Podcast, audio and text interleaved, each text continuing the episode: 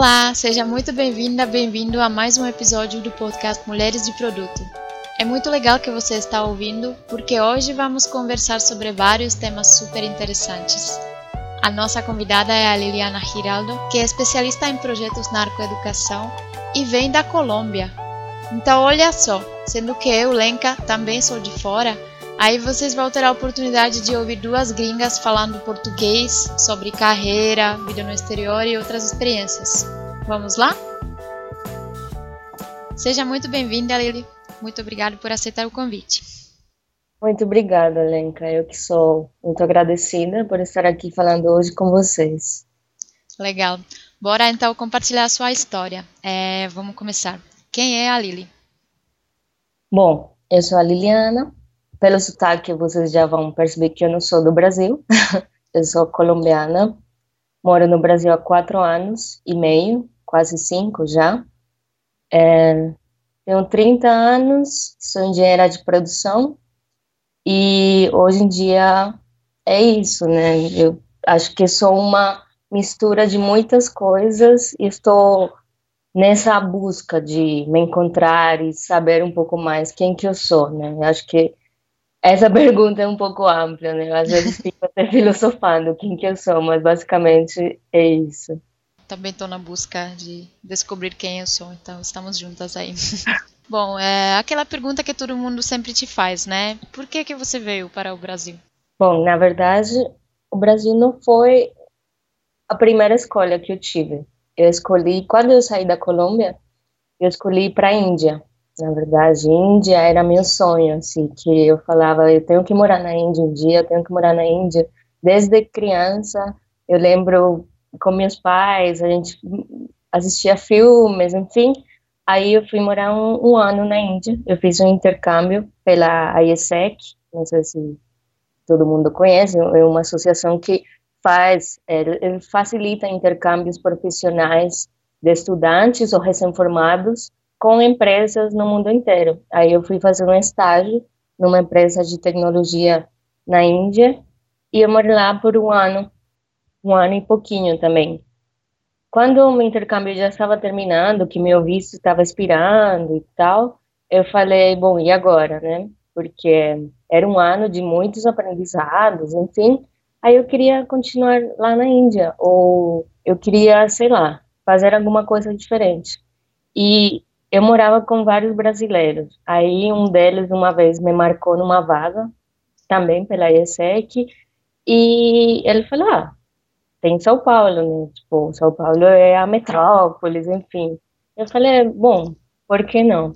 E foi muito engraçado porque eu não falava ainda português, né? A gente se comunicava em portunhol. Era muito engraçado porque na nossa casa dos intercambistas éramos 11 pessoas e metade era Brasil, Brasilômbia, que a gente falava, que eram brasileiros e colombianos, e tinha alemães, tinha turcos, tinha russos, mas a gente fez bastante amizade com entre os colombianos e brasileiros. Aí é, a, eles falavam em português para a gente e a gente falava em espanhol para eles, mas a gente se entendia. Óbvio, sempre dava alguns bugs e a gente tentava falar para não se confundir, né? Mas, enfim, dali que eu apliquei nessa vaga que o Richard me, me marcou e eu vim para São Paulo. Tipo, eu caí de paraquedas aqui, eu não conhecia ninguém.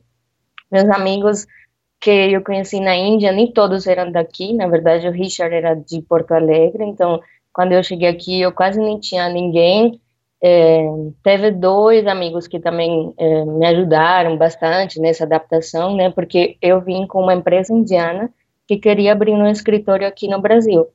Então, eu não tinha lugar para trabalhar, sabe? Eu trabalhava de home office e eu tinha que sair na rua, literal, para achar clientes para essa empresa, que é uma empresa de logística. Aí o tempo passou, passaram uns três, quatro meses e a gente achou um cliente em Macapá. Aí eles falaram: Bom, eu acho que agora você tem que ir morar em Macapá.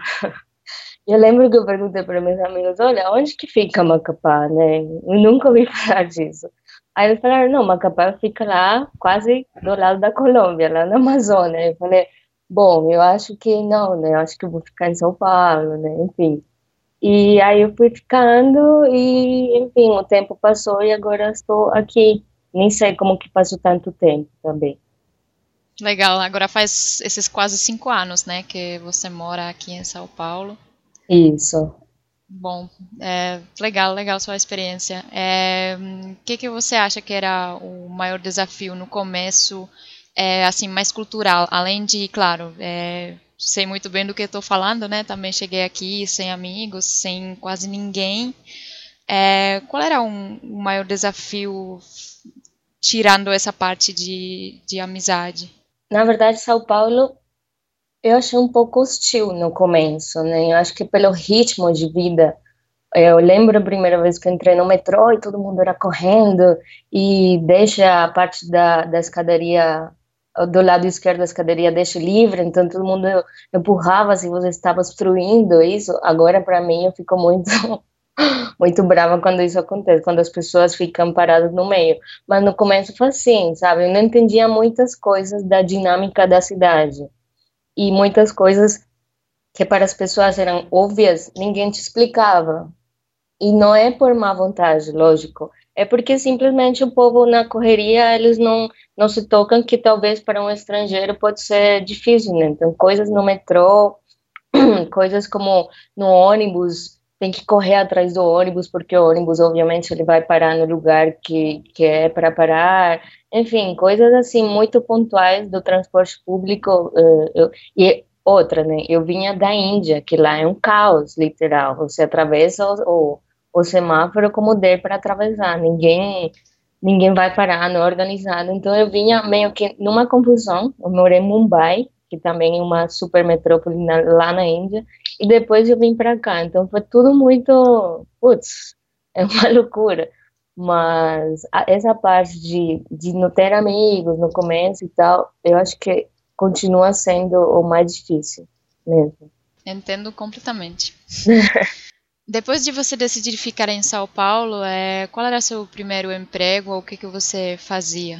Bom, eu lembro que quando eu decidi ficar, era a época da Copa. Eu sou, eu gosto muito do futebol. Então eu estava simplesmente assistindo os jogos, né? Foram foi um, um mês nessa transição que eu falei agora eu vou ficar, mas não, tô, não tenho mais emprego. E foi um mês que eu fui nos jogos, eu fui na verdade no jogo da Colômbia, lá em, no Mineirão, em Minas. Depois eu simplesmente fiquei na loucura.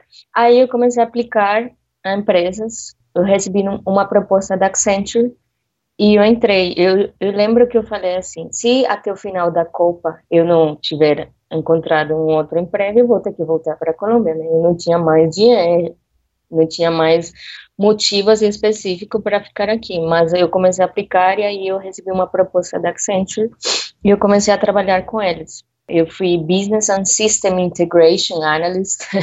era um cargo super bonito, né? Mas, é, resumindo, o que eu tinha que fazer era essa ponte mesmo entre desenvolvimento e negócio. Então, meio que um analista de requisitos. Ah, na Colômbia, antes de ir para a Índia, eu já tinha trabalhado nisso, né? Eu trabalhei num banco, no Banco Colômbia, que é o maior banco da Colômbia, como analista de processos. Então, na verdade, quando eu, eu saí, que eu fui para a Índia, eu fui meio que fugindo dessa parte de trabalhar em banco, de não sei o quê, porque hum, depois que eu fui me conhecendo, por isso que eu, eu, eu falo que a gente nunca termina de se conhecer, eu descobri que esse mundo de bancos não é muito para mim, mas quando entrei na Accenture, para onde que eles me mandaram? Para projetos com bancos, lógico, né? e aí eu fui trabalhar no Safra, eu fiquei num projeto no Safra, depois eu fiquei num projeto no Itaú e um, um curto tempo na Porto Seguro, de seguros. Já não era banco, né? Mas mesmo assim, é um negócio que é, não me dá muita tesão, assim como se fala.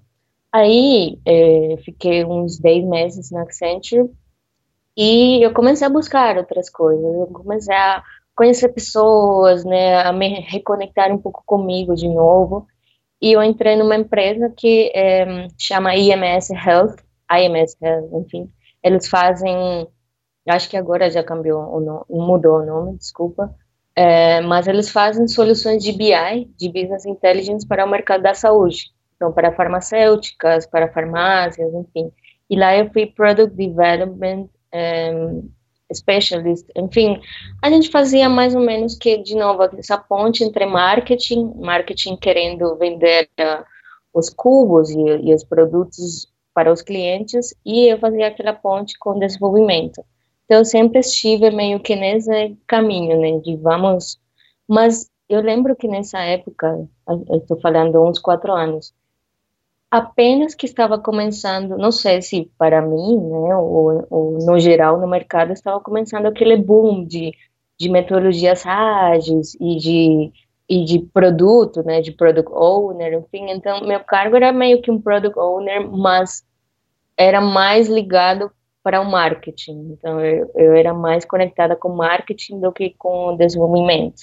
Lá eu tive eu, eu, acho que dois anos, eu completei dois anos lá, mas no caminho eu comecei a fazer muitos cursos de design thinking, de business design, enfim, de muitas é, metodologias e coisas é, novas que foram aparecendo. Eu fiz um curso de protagonismo criativo, foi muito legal e me abriu muitos olhos e me ajudou muito nessa busca que, que nesse momento eu acho que eu estava precisando mais do que nada no meio desse caminho, eu conheci o Flávio, que é o CEO da Nuvel, que é a empresa onde até pouco eu trabalhei.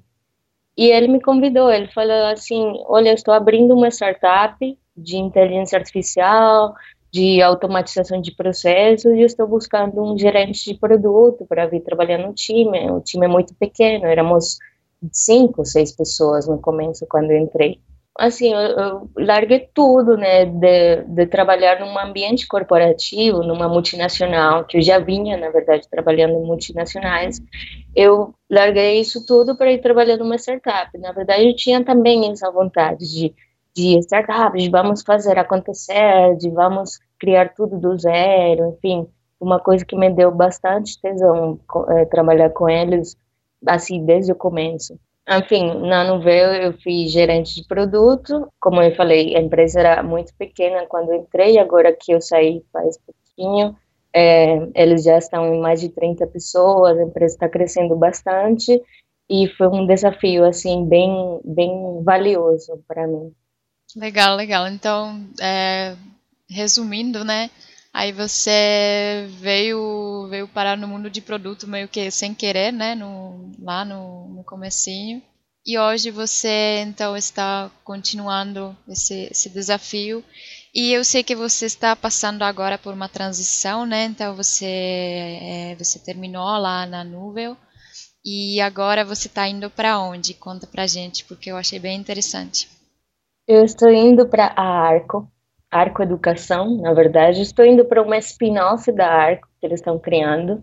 Eu acho que ainda não posso falar muito do que é o produto, enfim, mas a Arco faz plataformas de educação para alunos, professores e agora com esta nova empresa eles vão começar a, a fazer um, umas plataformas um pouco mais objetivas, assim, mais ligadas ao mundo dos professores e dos pais e plataforma de ensino, basicamente. E educação é um negócio que é, me dá muita felicidade, assim, finalmente cair nesse mundo da educação e começar a trabalhar para e, e com a educação.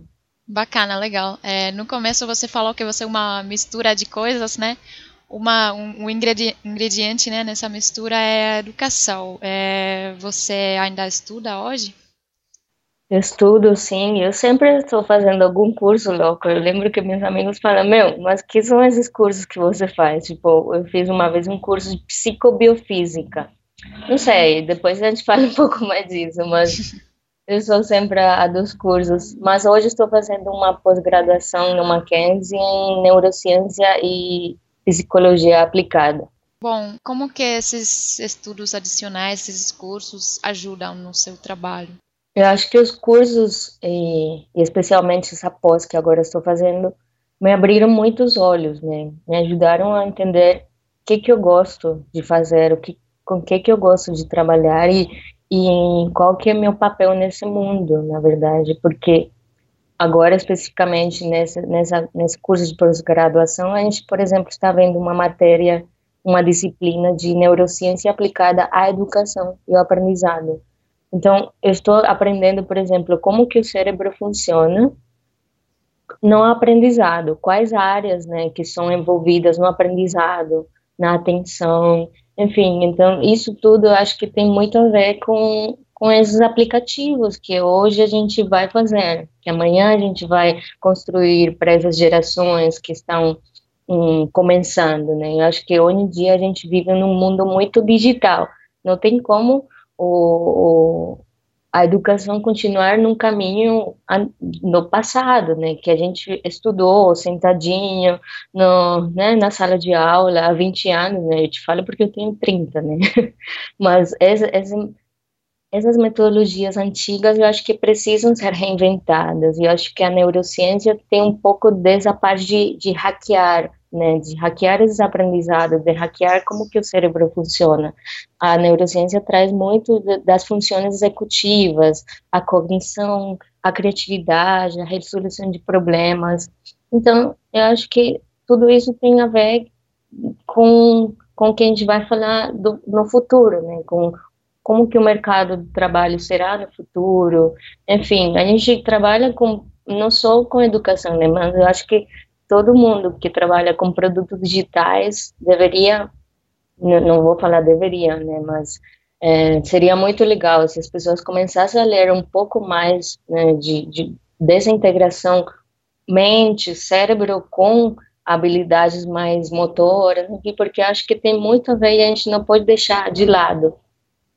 Sim, acho que é um assunto super, é, super importante hoje, né? Inclusive é, neurociência, né? O futuro da educação, o futuro do é. trabalho, é. profissionais de futuro, tudo isso são os buzzwords, né? Que a gente ouve por aí. Ou a gente está tentando se reinventar nisso, né? A gente está tentando conhecer como que a gente pode aprender mais. Mas como conseguir tudo isso na prática? Você ter alguma dica de como hackear a carreira, né? Como isso é possível? Bom, é, eu vou falar uma palavra que eu confesso que há, um, há, algum tempo eu achava que era um pouco, pouco clichê, né? Porque eu sempre fui, não, mas isso é das pessoas ricas que, que podem ter isso, enfim, mas eu tão conhecido o propósito, né? Acho que se fala muito, ai, acha seu propósito e vá atrás do seu propósito, e tem livros, tem palestras, tem cursinhos, tem um monte de coisa, falando de propósito.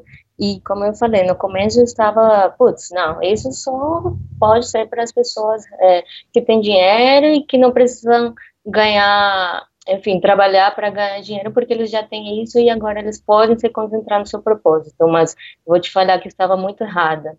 E eu brigo, eu briguei com uma amiga que é coach, porque no começo eu falava, ai, meu, isso é mimimi, mas agora eu vou falar, gente, não é mimimi, esse tal do propósito existe e faz com que sua vida mude por completo. Eu vou falar autoconhecimento, muito autoconhecimento para você de verdade encontrar esse propósito. E eu não vou falar esse propósito, nossa, eu preciso dar uma volta ao mundo. Pode ser sim que esse seja o propósito, mas é, eu acho que propósito é, é ser autêntico. Eu acho que esse propósito vem na, junto com essa vontade de, de você se expressar como você é.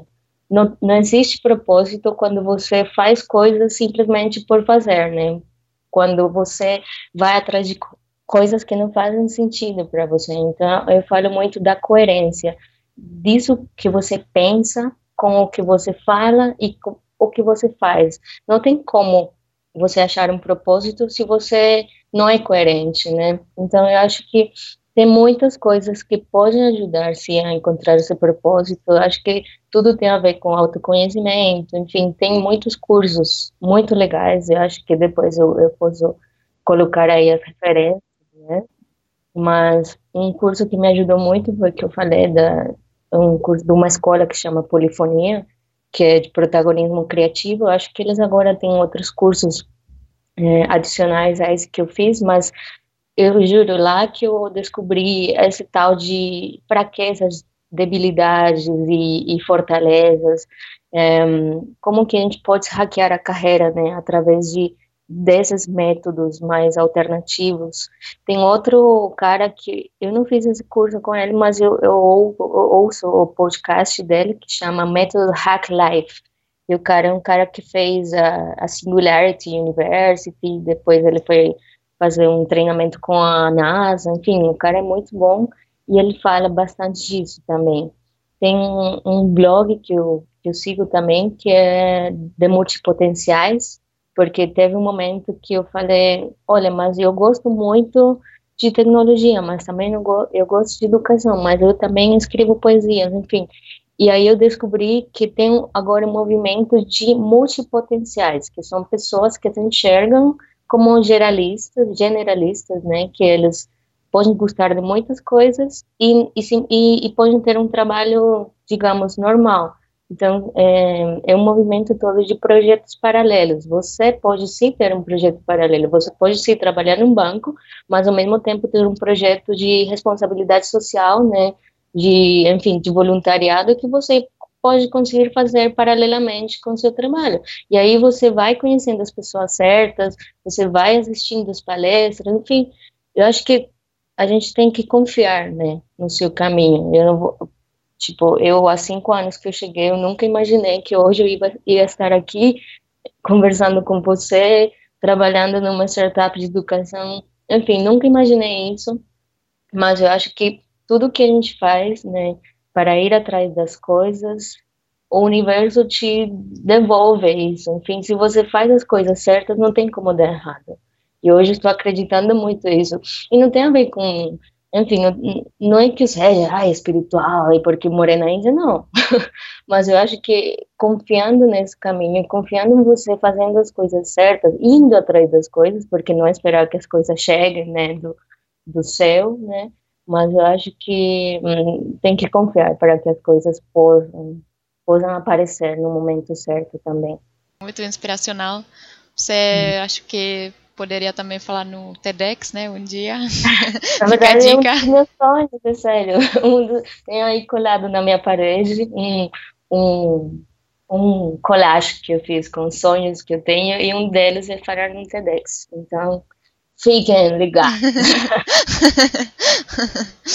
muito bom, muito bom. É, voltando um pouquinho ao mundo de, de produto, né? Na empresa onde você está indo trabalhar agora, na Arco Educação, você vai atuar como PM também? O cargo lá chama especialistas de projetos, mas é, falando com a chefa direta, ela falou que sim, era basicamente um PM, para ficar bem do lado dela. E do que você mais gosta fazer como PM? Eu gosto de olhar os produtos de forma holística, assim, tipo, legal trabalhar num lugar onde tudo está feito, né, onde você tenha que cuidar só de uma partezinha, ou só do suporte, só do marketing, mas eu acho que essa visão de produto que a gente tem, né, desde a parte comercial, né, desde a, do que que foi vendido para o cliente, desde a parte do desenvolvimento, de você interagir com, de verdade, com os caras que fazem acontecer, porque eu admiro muito um, um, os desenvolvedores e as desenvolvedoras, e depois passar para a parte do teste, né, e de, e de melhoria contínua, eu acho que é essa visão holística, né, que, que o, o ambiente de produto te dá, isso que eu mais gosto. Muito bom. E você lembra de algum erro que você cometeu é, trabalhando com o Product Management, alguma coisa que não deu tão certo? Bom, quando eu trabalhei na Nuvem, como eu falei, eram produtos baseados em tecnologias de OCR, inteligência artificial, machine learning, enfim, era tudo muito novo. Eu lembro que quando eu entrei era, era muito legal mesmo, porque eu gosto da novidade, acho que vocês já podem perceber.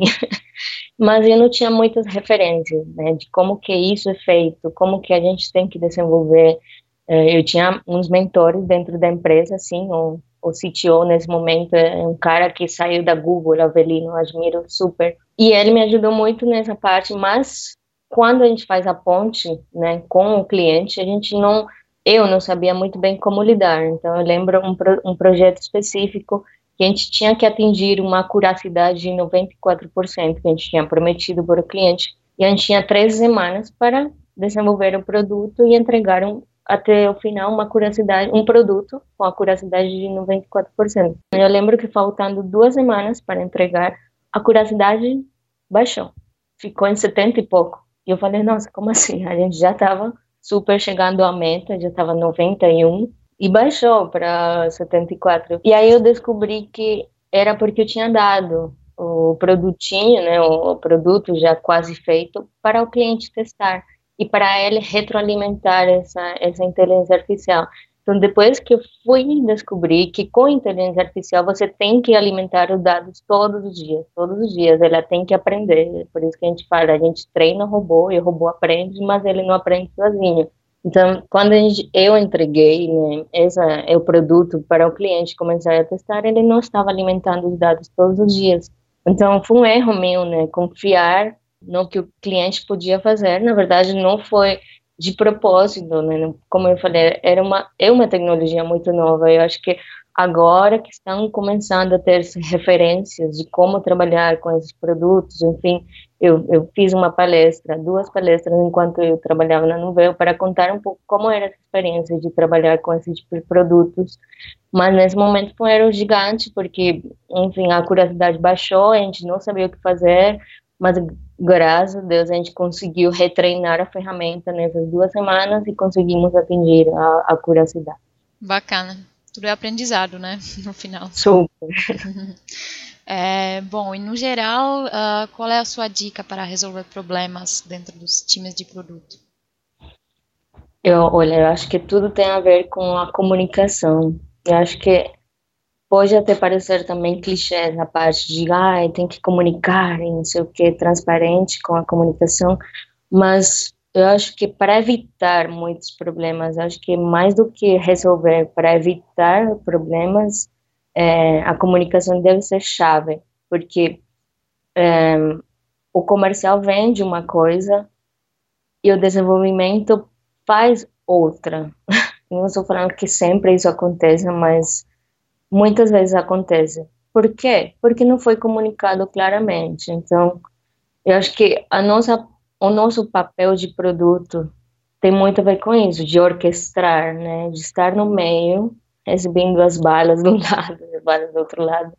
Mas é isso, tipo, fazer a ponte de verdade, né? De eu vou entender o que foi vendido, eu vou nessas reuniões de venda e não sei o que, e vou entender de fato como que o produto tem que ser entregue para o cliente e depois eu vou sentar e vou passar exatamente, vou traduzir, né? Porque a gente não pode passar na mesma linguagem, mas eu vou traduzir isso e vou fazer essa orquestração, né? Porque senão aí começam a ter muitos ruídos e muitos falsos positivos e, e nossa, muitos problemas. Eu já passei por várias coisas assim do tipo e eu acho que a dica é simplesmente seja aberto, né? Fale as coisas que tem que falar, é, deixe todo mundo na mesma página. Se você não pode fazer esse papel, fale com a pessoa que, que tem a responsabilidade disso, mas eu acho que a gente teria que ter essa responsabilidade, essa abertura.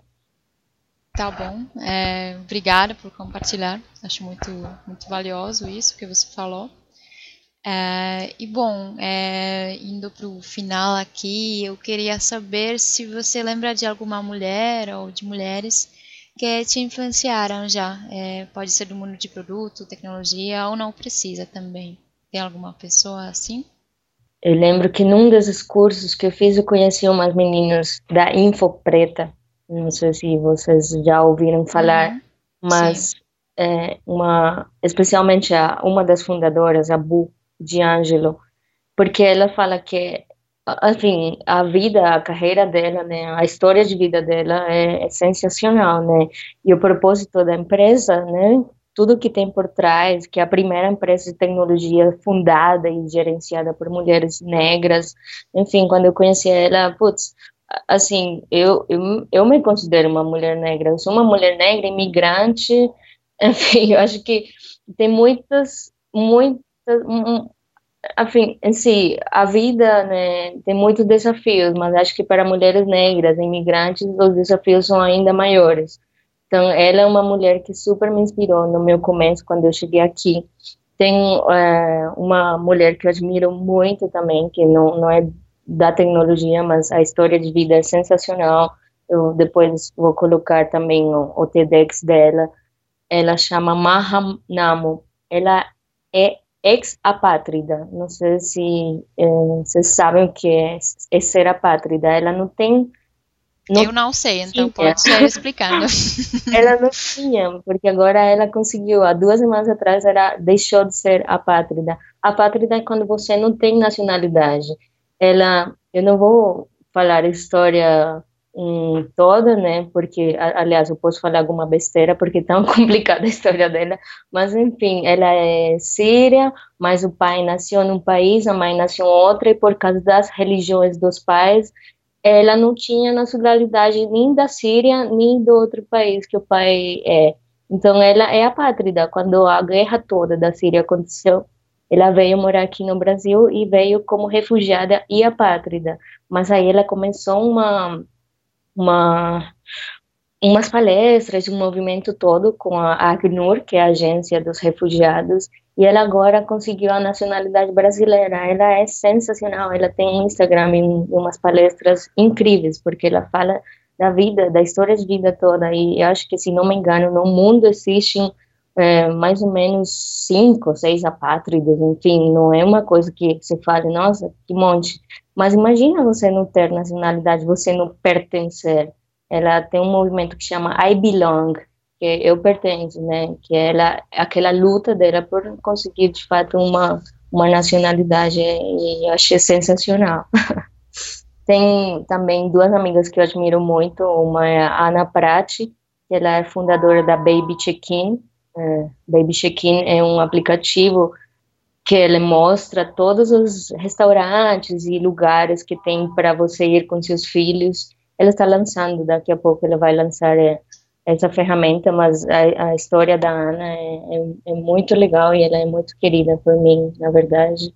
E a Heloísa Neves, que ela é fundadora da WIFAB, que é um espaço maker, ela faz a ponte, a conexão do, do mundo maker com empresas. Então, ela trouxe esse, esse movimento maker para ajudar empresas a construir produtos. Enfim, eu tive a oportunidade de trabalhar com ele um tempo também.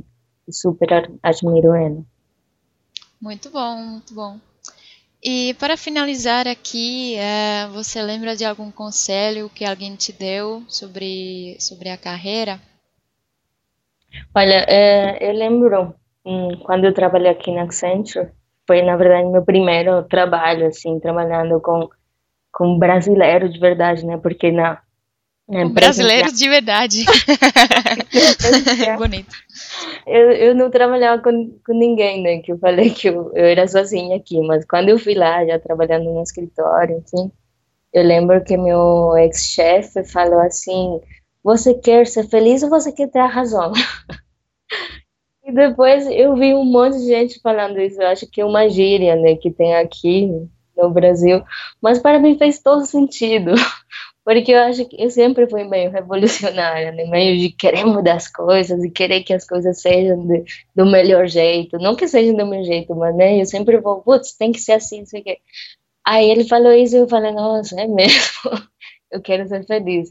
E, enfim, parece muito banal, né? Mas isso fez todo sentido, porque eu acho que a gente não pode se desgastar muito, né? Porque eu acho que não, você não pode controlar, você não tem como controlar as coisas. E você tem que entender que todo mundo tem seu processo também. E, e não tudo, não é simplesmente as pessoas que têm seu processo. O fluxo das coisas tem seu processo. Então, não adianta você ficar irritado e querer ter razão. Você simplesmente tem que deixar fluir e ser feliz. Enfim. Ótimo. Acho que é, é muito valioso isso. É, e espero que, que todo mundo que ouvir esse episódio possa se inspirar com isso e com toda a sua história, né? Eu achei muito bacana compartilhar um pouco. É, você é a primeira gringa, né, convidada aqui no episódio. Bom, sem falar do, do episódio piloto, né, que nem era para lançar, mas está no ar, enfim, que é comigo, né, episódio 1, mas oficialmente você é a primeira. Então, muito obrigada, Lili, por compartilhar sua experiência e suas inspirações com a gente. Eu que agradeço, de verdade. Eu estava até muito nervosa. Eu, eu, nunca gravei uma coisa dessas. Enfim, não gosto da minha voz, do meu sotaque. Desculpa, Dedejá, se eu falei alguma palavra errada, enfim. Mas é muito legal para mim, de verdade, gravar isso com vocês, participar do podcast da Mulheres de Produtos, que é uma comunidade que, enfim, super admiro e me ajudou muito também nesse ano, especialmente.